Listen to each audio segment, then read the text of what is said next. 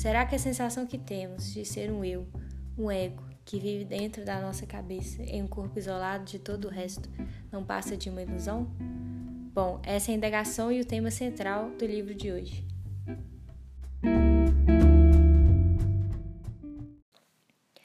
O título original desse livro é On the Taboo Against Knowing Who You Are, que em português seria mais ou menos sobre o tabu em saber quem você é.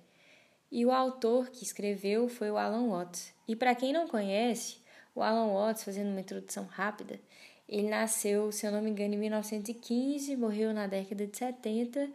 Ele foi um teólogo e um orador, mas principalmente filósofo. Ele tinha um grande conhecimento e admiração pelo mundo oriental e ele conseguia trazer nas palestras dele é, o, a sabedoria oriental para o Ocidente de forma é, simples, sem descaracterizar e respeitando as diferenças e conseguindo integrar os dois. Então, para quem puder, eu recomendo muito dar uma olhadinha nas palestras dele no YouTube. É, não sei se tem com legenda, mas para quem puder, eu super recomendo, porque o Alan Watts, a, o modo dele de, de falar, de interagir, era muito cativante, muito interessante.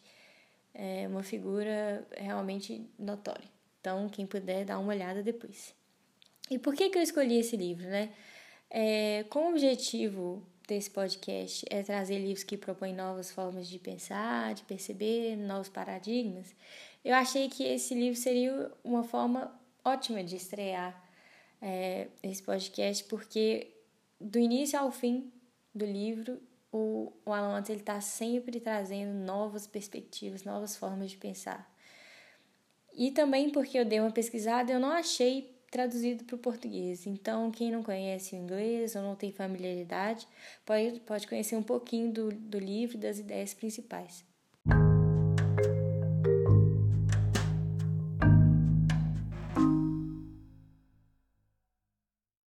Então, respondendo à pergunta inicial, segundo Alan Watts, a ideia de que nós somos um, um ego, um eu separado, que vive e age dentro de um corpo, como se fosse um eu pequenininho que está lá dentro da sua cabeça, né?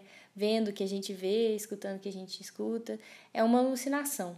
Apesar de que, é, dependendo da cultura, essa identificação com uma parte do corpo, ela varia, por exemplo, em, algum, em algumas culturas, a identificação, em vez de ser com o cérebro, se identifica com o coração, mas independente disso, é, se trata sempre de uma alucinação, segundo Alan Watts.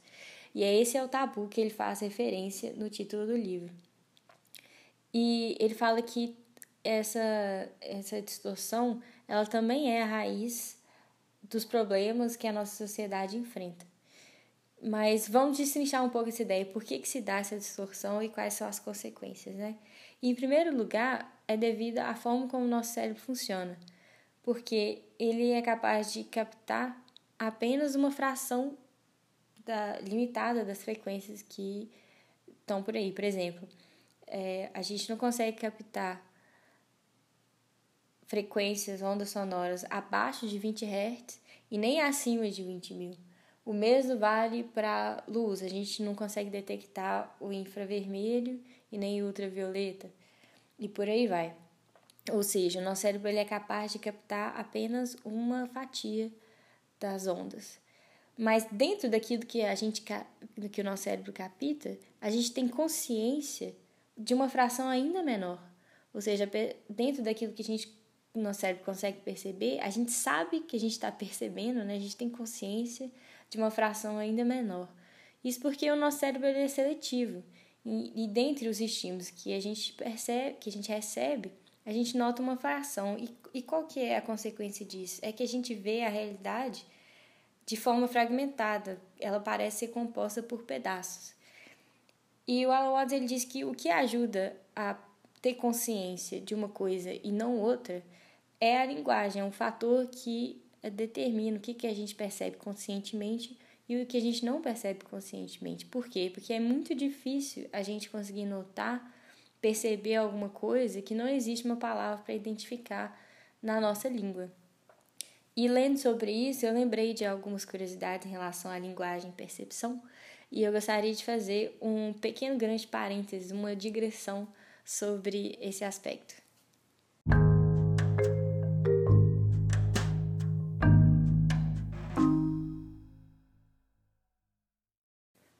Por exemplo, né? As cores.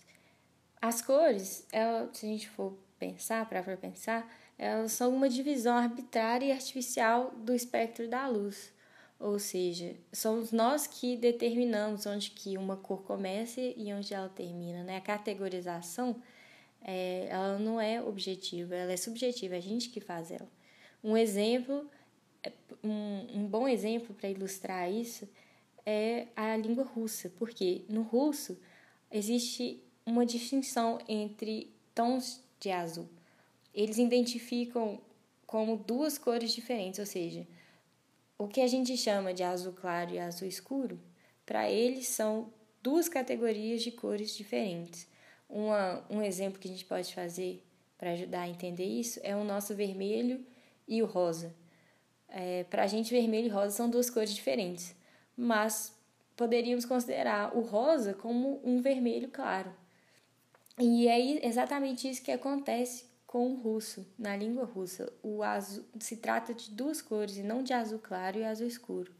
E estudos mostram que falantes da língua russa, eles reconhecem melhor a diferença entre os tons de azul.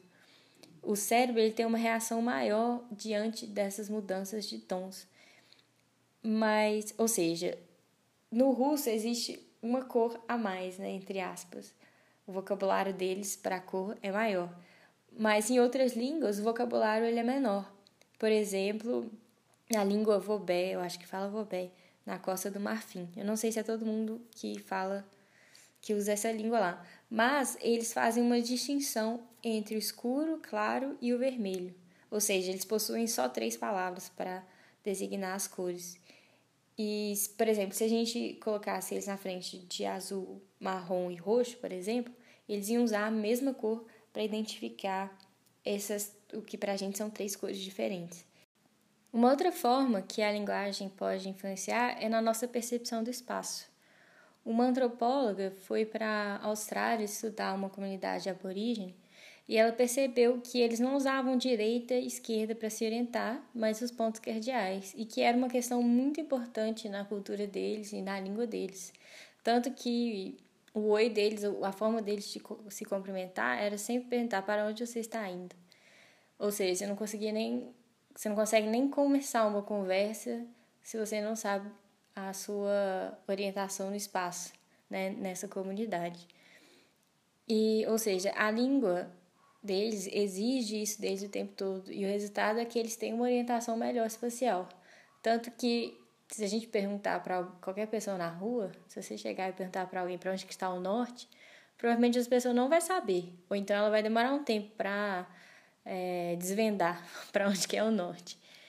É, uma outra coisa interessante que essa antropóloga fez, ela pegou uma série de fotos de uma pessoa, de uma mesma pessoa, e em cada foto essa pessoa estava um pouquinho mais velha. E ela pediu para eles colocarem em ordem cronológica, né, do bebê para o mais velho, as fotos.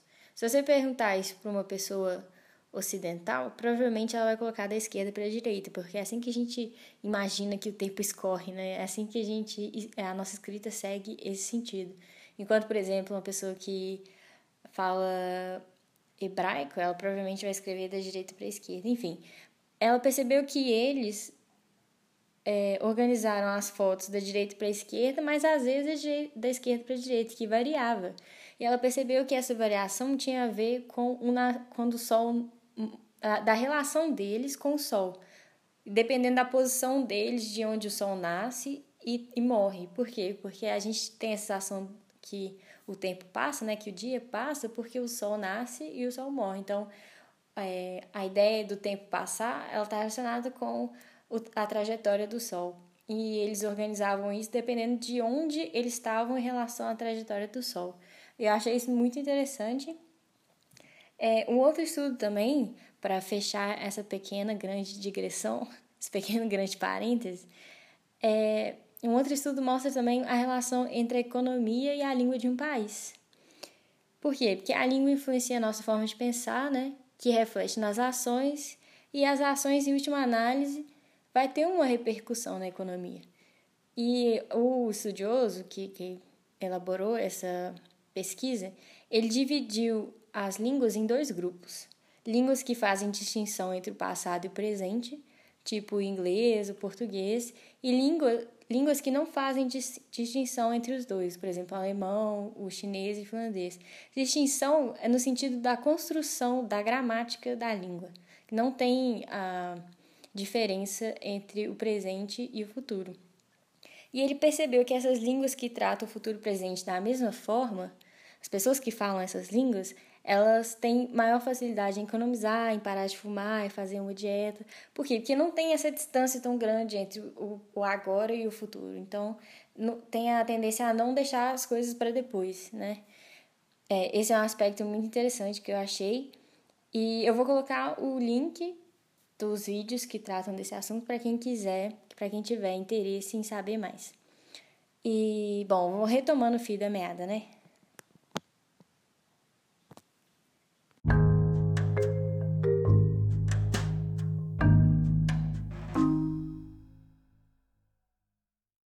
Bom, a gente citou alguns aspectos que influenciam, que ajudam na construção dessa percepção distorcida que o Alan Watts fala e cita no livro, é, que é a forma como o nosso cérebro funciona, que a gente disse que ele percebe só algumas coisas e nisso já tem uma divisão, né? Porque, segundo Alan Watts, a, a ilusão se trata na divisão entre o eu e o resto do mundo. E as coisas que contribuem são o que a gente disse, o cérebro, a, como que ele funciona, porque ele não percebe tudo, então aí já cria uma divisão entre coisas que percebe coisas que não percebe. E dentro das coisas que o cérebro percebe, tem as coisas que a gente tem consciência. E aí cria-se uma outra divisão, que a gente diz que também contribui através das palavras, que ajuda a gente a perceber uma coisa, ter consciência de uma coisa e outra não. Mas tem um outro aspecto, tem um outro aspecto importante das palavras que vale ressaltar, é que as palavras elas são por natureza descritivas. A gente usa para descrever uma situação ou uma coisa através de um processo analítico, ou seja, de secação, né, de alguma coisa. E isso acaba criando uma divisão entre as coisas e, o, e os eventos. E o Alan ele fala que eu acho até engraçado, achei engraçado quando eu li que ele fala que a gente divide um processo em dois. A gente esquece que foi a gente que dividiu o processo através da das palavras e depois a gente fica quebrando a cabeça tentando descobrir como juntar uma coisa que foi a gente que dividiu. É, ou seja, a própria linguagem ela implica sempre dualidade, porque se você diz que algo é alguma coisa, ao mesmo tempo você está dizendo que ele não é. Ao mesmo tempo que a gente diz que uma coisa é, a gente cria o seu oposto. Se eu digo que uma coisa é grande, quer dizer que ela não é pequena. E para ilustrar essa ideia, como sempre, o Alan Watts traz uma imagem, ele sempre traz uma história, alguma coisa assim. E aí, no caso, ele diz que, por exemplo, um círculo. Não tem como você desenhar um círculo sem ao mesmo tempo desenhar a parte de dentro e a parte de fora. Não tem como você achar um círculo sem a parte de fora. Não tem, não tem como. Eu não sei se eu consigo explicar bem, mas não tem como. Os dois, apesar deles estarem separados, é, apesar, deles, apesar deles serem opostos, eles não estão separados, eles andam juntos. Um não tem como existir sem o outro, não tem como você criar um círculo sem delimitar a parte de fora. É... Mas aí o Alan Watts ele fala que as palavras elas podem ser de grande ajuda se a gente é, é, perceber o, o que elas realmente, o que as palavras realmente são, que elas são cartazes e sinalizações, ou seja, as palavras elas apontam para algo que está além delas. É, o Alan Watts, de novo, ele faz o exemplo de quando a gente tenta, quando a gente usa o desenho bidimensional através da perspectiva para representar no plano bidimensional aqui uma, um objeto que corresponde ao plano tridimensional. Quando a gente vai desenhar um cubo, é uma referência à, à realidade tridimensional a partir da bidimensional. E é isso que ele diz das palavras. As palavras seria o plano bidimensional que, é, que faz referência, aponta para algo que é tridimensional. Eu achei muito interessante essa analogia dele. E, ou seja, nós nos perdemos nas palavras, esquecendo que elas são cartazes, sinalizações, e a gente esqueceu de olhar para aquilo que elas apontam. Tá, concluindo, é, todos os aspectos e as reflexões que o Alan Watts traz no livro, é o mundo, o Alan Watts diz que o mundo que a gente considera externo, ele é um equívoco porque não existe nada, ou seja, nem cor, nem forma, nem cheiro, nem gosto sozinho. Por quê? Porque essas são é, qualidades que existem somente em relação ao nosso cérebro, ou seja, são qualidades que surgem a partir da relação entre o que está observando e o que está sendo observado, que no caso somos nós. É uma indagação famosa que tem a ver do filósofo Berkeley é a seguinte: uma árvore que cai no meio de uma floresta sem ninguém por perto, ela faz barulho? E é, é a mesma coisa que fala também Kant ele fala que, também um filósofo, ele diz que não é possível a gente conhecer as coisas em si, porque como elas realmente são. Porque o que a gente percebe é sempre resultado de uma interpretação do nosso cérebro, é sempre resultado dessa relação. É, uma frase que o Alan Watts usa, que usou no livro que eu gostei, é que a gente conhece o mundo nos termos do nosso corpo é, ele fala também que, por exemplo, a pele é a pele que evoca a dureza da pedra. A pedra ela só é dura em relação à nossa pele. E ele fala que então é o organismo que evoca o universo, mas é o universo também que evoca o organismo, né? É uma relação é, de troca. Ou seja, o externo vem junto com o interno e eles não, não estão sozinhos. Eles não possuem uma existência independente. Por exemplo, a, a luz que a gente percebe, a gente só percebe ela por causa de, da existência de algum anteparo que reflete essa luz. Pode ser os nossos próprios olhos, quando a gente olha para o sol, mas os objetos que a gente percebe à nossa volta, a gente só percebe porque a luz está incidindo no anteparo.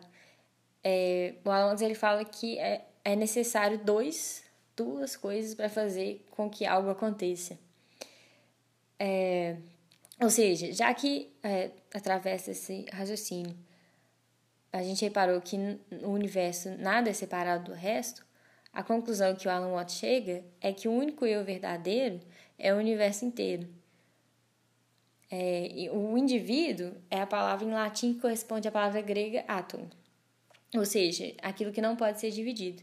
E como a gente viu, o universo ele não pode ser dividido. A gente cria a ilusão da divisão mas hum, em si, é, pelas nossas reflexões, né, as reflexões que o Alan Watts traz, a gente percebe que ele não pode ser dividido. Ou seja, o único verdadeiro átomo, no caso, é o universo inteiro. É, aí o Alan, Watts, o Alan Watts fala que apesar de ser uma coisa evidente, a gente tem dificuldade em, em nos darmos conta disso, porque o pensamento é, conceitual ele não é apto para para tal tarefa, para captar isso. E é aí que o Alan Watts fala que entram os mitos. É, mitos, ele quer dizer no sentido de metáforas, analogias, imagens, é, que são usados não para dizer que uma coisa é assim, mas para dizer é como se essa coisa fosse assim. E é a forma que o Alan Watts diz no livro que ele responde às perguntas metafísicas através de mitos. Por exemplo, é, ele diz que quando alguém pergunta, mas como é, quando que o universo começou?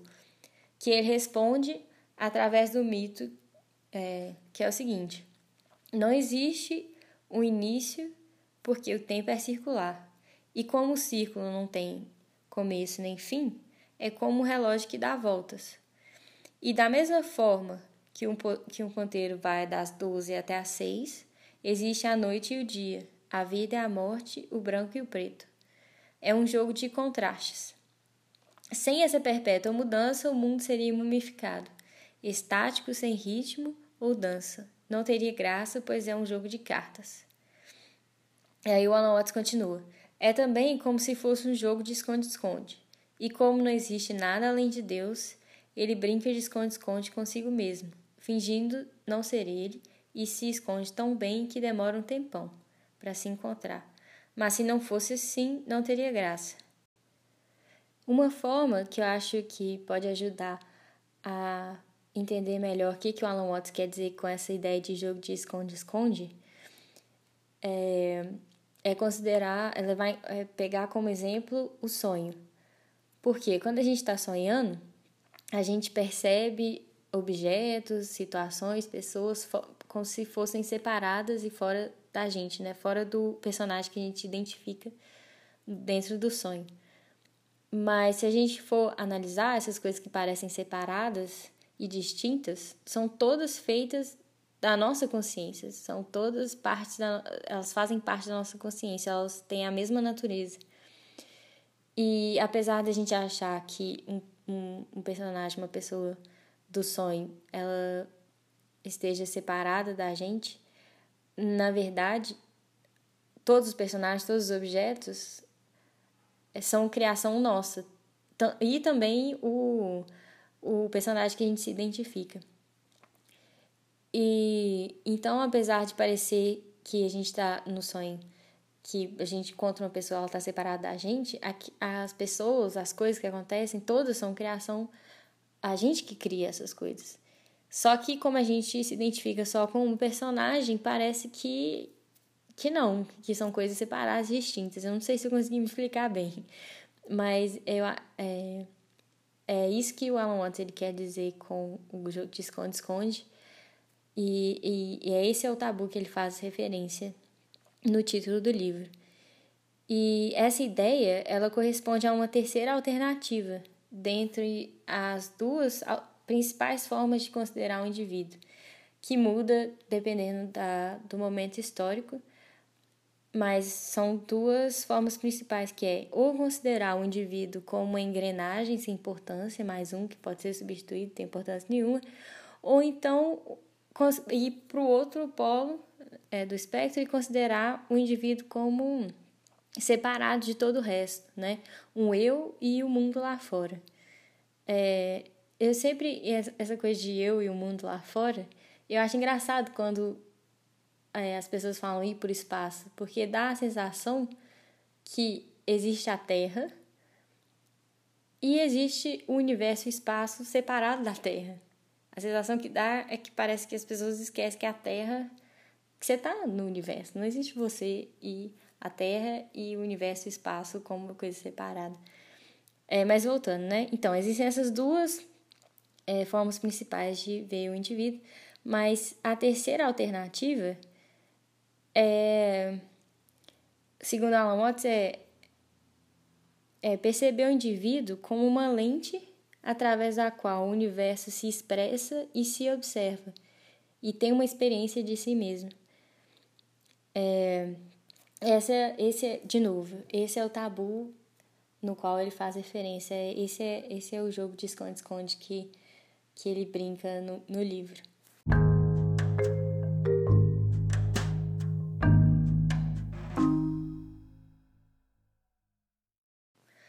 Ok, e quais são as consequências, segundo Alan Watts, dessa visão distorcida das coisas? Em primeiro lugar, ele fala que essa separação né, entre o indivíduo e o ambiente, ela cria uma sensação de alienação, um estranhamento. E aí a nossa reação a essa sensação é uma resposta hostil, porque a gente é incapaz de perceber que a vida é um sistema de cooperação né, biológica e geológica, que as coisas são interdependentes, e então a gente sente que a gente precisa conquistar em vez de cooperar. Mas isso é porque, como a gente é, falou antes, por causa do nosso foco estreito de atenção, a gente não consegue perceber a interdependência das coisas, porque a, interdependência ela é muito complexa e ela requer uma capacidade de visão muito ampla. E uma historinha que o Alan Watts conta para ilustrar melhor essa ideia é que uma vez a boca, os braços e as pernas, ela sentia que estava fazendo todo o trabalho, é, trabalho pesado, que é de adquirir comida, mastigar, sempre em movimento, atrás da, dos alimentos, e o estômago estava lá, tranquilo, sem fazer nada, só esperava a comida chegar. E aí a boca, os braços e as pernas falavam assim: não, chega, vamos fazer uma greve. Mas aí, com o passar do tempo, eles foram ficando cada vez mais fracos. Até que um dia um deles percebeu, uai, o estômago, ele é. Ele, não é só o estômago, ele é o nosso estômago, né? Ou seja, existe uma interdependência entre as coisas. é, ou seja, a gente não percebe que na natureza existem disputas, mas as disputas que existem disputas no, no plano superficial, mas no segundo plano existe um equilíbrio entre essas disputas. Ou seja, nenhuma espécie é um, um vencedor permanente. Por quê? Porque ser vencedor permanente significa eliminar os inimigos nat é, naturais. E uma espécie que vence sempre, ela se destrói, ela perde, ela causa um desequilíbrio que depois é, cai sobre ela, né? Ou seja, é, os inimigos das espécies, eles são inimigos barra amigos. Por exemplo, a zebra e o leão. A zebra e a leoa, porque é a leoa que caça, né? Se a leoa ela fosse 100% eficiente em todas as caças, em um primeiro momento, seria uma coisa positiva, no, na, no, olhando superficialmente. Mas, depois de um tempo, significaria também um problema para a leoa. Então, apesar dela de ser uma coisa positiva, a longo prazo seria uma coisa negativa, seria uma perda para a leoa também. Por quê? Porque uma caça 100% eficiente significa que tem é, mais zebras que são capturadas do que zebras que nascem. Então, em um certo período, ia acabar, as zebras iam acabar, e o que significa que os, uh, as leões e os leões também, porque eles são dependentes das zebras. E o contrário também acontece, por quê? Porque se, se as, as zebras não, exist, é, não tivesse que lidar com os leões, as leoas, não tivesse algum tipo de, de inimigo natural, né? Que a gente diz que é inimigo barra amigo, é, a, a, a quantidade de zebras ia crescer a um ponto tal que depois o ambiente não ia conseguir é, não ia conseguir sustentar, prover para essas zebras o alimento suficiente e acabar tendo uma falta de alimento que acabaria afetando todos os, os componentes do bando. Então, parece que existe uma disputa, e existe né, uma disputa a nível superficial, mas a um nível mais profundo existe um equilíbrio entre os dois. Apesar de parecer opostos e separados, como a gente disse, é uma relação interdependente. E uma outra coisa que o Alan fala também, que essa nossa é, incapacidade de perceber a interdependência das coisas, é, um outro problema é que a gente, interf a gente interfere na natureza, mas a gente não sabe é, em, o quão que essa mudança, essa interferência vai, vai repercutir porque como as coisas elas estão muito interligadas e é muito complexo, uma interferência na natureza ela muda o seu curso em inúmeras formas e que não podem ser previstas completamente. E, e, ou seja, cada interferência ela requer cada vez maior um número de detalhes e informações para que, para que é, a gente consiga o resultado que a gente quer. E o, o, mas o que acontece de tudo isso? Acontece que tentando resolver problemas, a gente acaba criando mais problemas. E essa questão é, a gente encontra bem descrita e bem ilustrada no livro que eu vou trazer. Eu acho que vai ser o terceiro episódio, não sei ainda, que do Yuval Harari, não sei falar o nome dele direito, que chama Sapiens, uma breve história da humanidade que ele ilustra perfeitamente a nossa história, que é uma tentativa de resolver problemas criando mais problemas. E é por isso que Alan Watts fala que, é, independente das nossas boas intenções, se as nossas ações, é, as nossas tentativas, né, esforços para solucionar os grandes problemas da nossa sociedade, se eles partirem dessa concepção distorcida das coisas, eles não têm como gerar frutos. Porque, segundo ele, ninguém que acredita ser um organismo separado é capaz de, de uma. É capaz de ser sensível, inteligente, altruísta e civilizado. E essa sensação, né, do eu separado, ela cria também, gera também ansiedade e preocupação com o futuro. E aí ele fala que preocupar, a gente fica tão preocupado com o futuro que a gente fica tentando controlar e prever sempre E, e nessa tentativa, a gente gradativamente vai perdendo a capacidade de saborear e apreciar o presente. Mas ele diz que isso é um grande problema, porque se a gente não consegue apreciar o presente por causa de uma preocupação no futuro, mesmo se, se no futuro aconteça o que a gente deseja, não vai não vai adiantar nada, porque quando esse futuro se tornar presente, a gente não vai ter a capacidade de apreciar esse futuro, esse presente. Porque ele fala que a capacidade de apreciar as coisas, ela é uma qualidade que precisa ser cultivada. Isso só tem como você cultivar no presente, não tem como você esperar o futuro para cultivar essa capacidade. E ele diz que o nosso sistema educacional, a forma com que nós somos criados e crescemos, ele nos privou dessa capacidade de apreciar o momento presente. É o que o Clóvis de Barros, depois vou colocar um link também para quem quiser, ele fala dessa é, busca pelas cenouras, que, a, por exemplo, nosso sistema educacional, ele foi criado em etapas e aí cada etapa ela serve para você chegar em outra etapa, mas a outra etapa serve para você chegar em outra etapa e outra etapa e outra etapa. É sempre uma etapa em função da outra. É sempre uma corrida atrás das cenouras, segundo o Clóvis de Barros, né? E aí através a gente passa por esse processo educacional e também na vida adulta tem isso também, que a gente entra numa empresa para ir para outro cargo, para ir para outro cargo. E aí a gente vai perdendo aos poucos essa capacidade de apreciar o presente.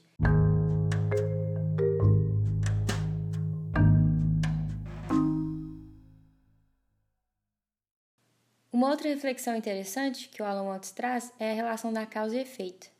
Ele diz que a pergunta como uma causa leva a um efeito é uma pergunta imposta da forma errada porque ele diz que somos nós que, através da nossa memória e da nossa percepção seletiva, ou seja, aquilo que a gente reconhece aquilo que a gente ignora, que criamos essa relação de causa e efeito.